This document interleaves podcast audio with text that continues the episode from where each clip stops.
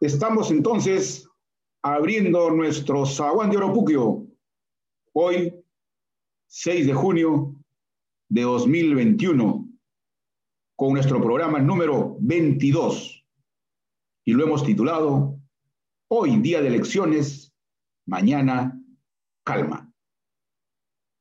Como ustedes han visto seguro, queridos amigos, hoy es un día particularmente definitorio, porque lo que hubo antes de hoy, ustedes seguramente han observado las dificultades de posiciones, etcétera, pero menos mal que llega a su fin. ¿Y cómo será mañana?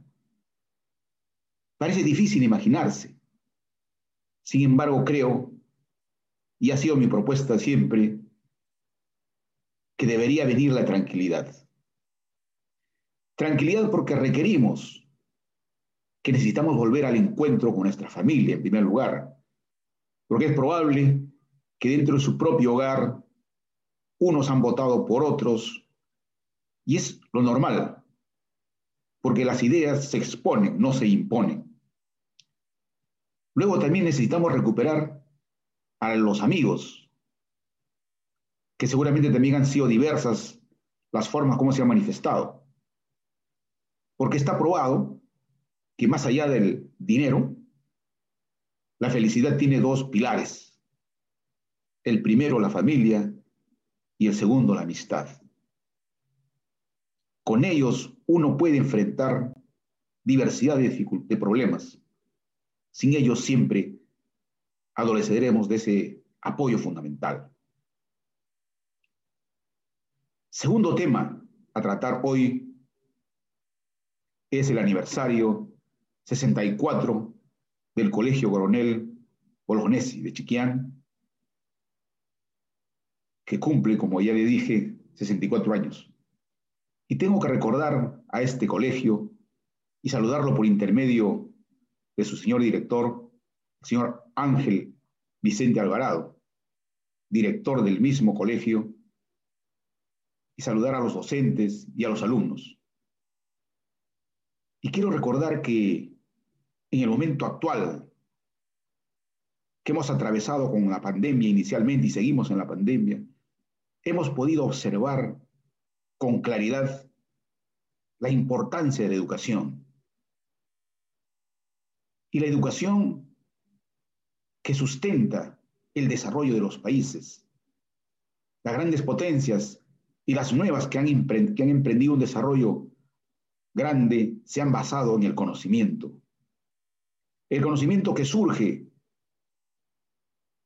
de las escuelas, de las universidades, pero también, por supuesto, en el hogar.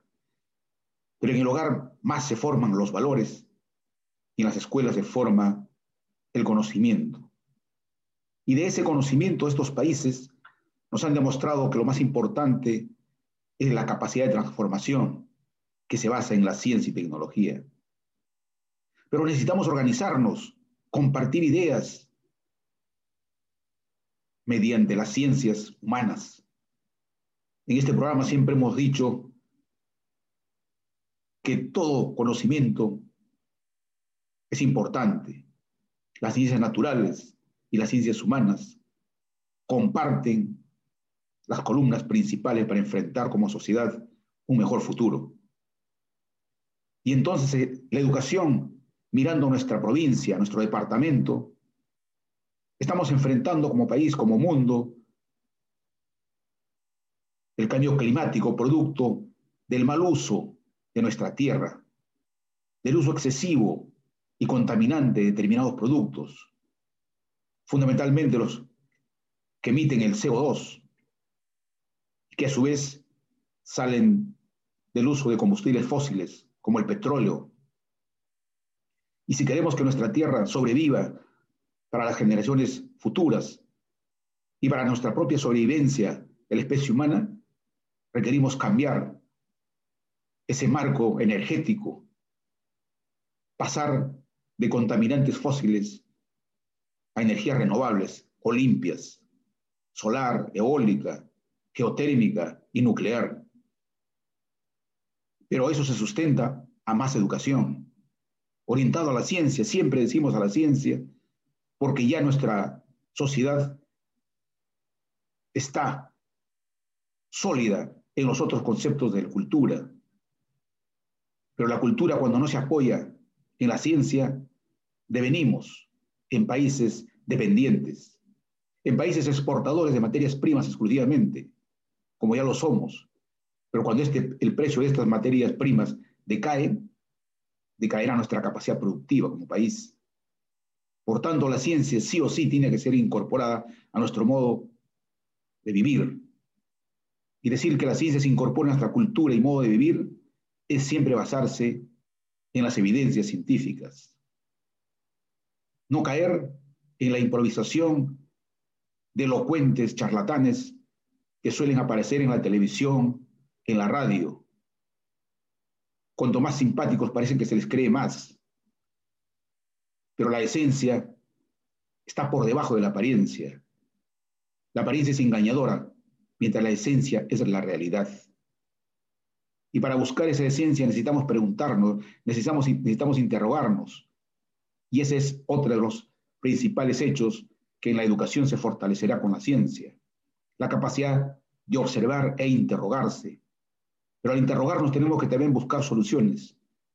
Y esas soluciones tienen que estar basadas en el conocimiento que compartimos como humanidad. Por eso decimos que la educación tiene que estar conectada con nuestra realidad y con el mundo con nuestra realidad en el entorno inmediato, cuáles son nuestras capacidades, cuáles son nuestras potencialidades, cuáles son nuestros saberes locales que han costado años. En la charla que di al Colegio Coronel les recordaba que el imperio incaico se manejaba la ciencia y la tecnología de manera impresionante, tanto que, por ejemplo, las construcciones hidráulicas como Tipón han sido consideradas por la Sociedad Americana de Ingeniería como una obra maestra. Ellos sabían cómo llevar el agua desde Puquios e irrigar grandes centros productores. En Moray tenían un laboratorio natural.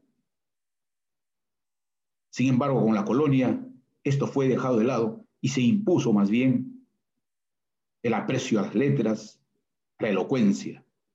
Y hoy en día como república estamos justamente arrastrando esa lejanía de la ciencia. Tenemos que volver a ella y la educación es fundamental. Cierro mi participación enviando entonces los saludos a nuestro Perú y decir que mañana pase y gane quien gane, tenemos que unirnos en el objetivo. Siempre nuestra propuesta en este programa ha sido, es muy fácil posponer nuestras, nuestros conflictos y posiciones diferentes cuando subimos a un nivel y miramos el objetivo. Si el objetivo es nuestro Perú, todos seguro estamos de acuerdo en mejorarla. Así como todos estamos de acuerdo en colaborar para tener la planta de oxígeno, y así lo hemos hecho, entonces está probado que cuando miramos a un objetivo superior, nuestras desavenencias coyunturales pasan a segundo plano.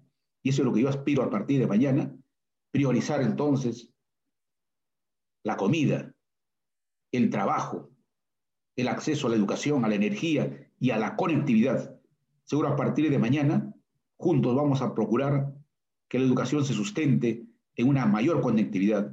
La provincia de Bogotá no puede más tener una conectividad débil. Y ese será entonces el compromiso futuro que tenemos que realizar. Eso es todo. Se cierra el segundo libro hasta la próxima semana.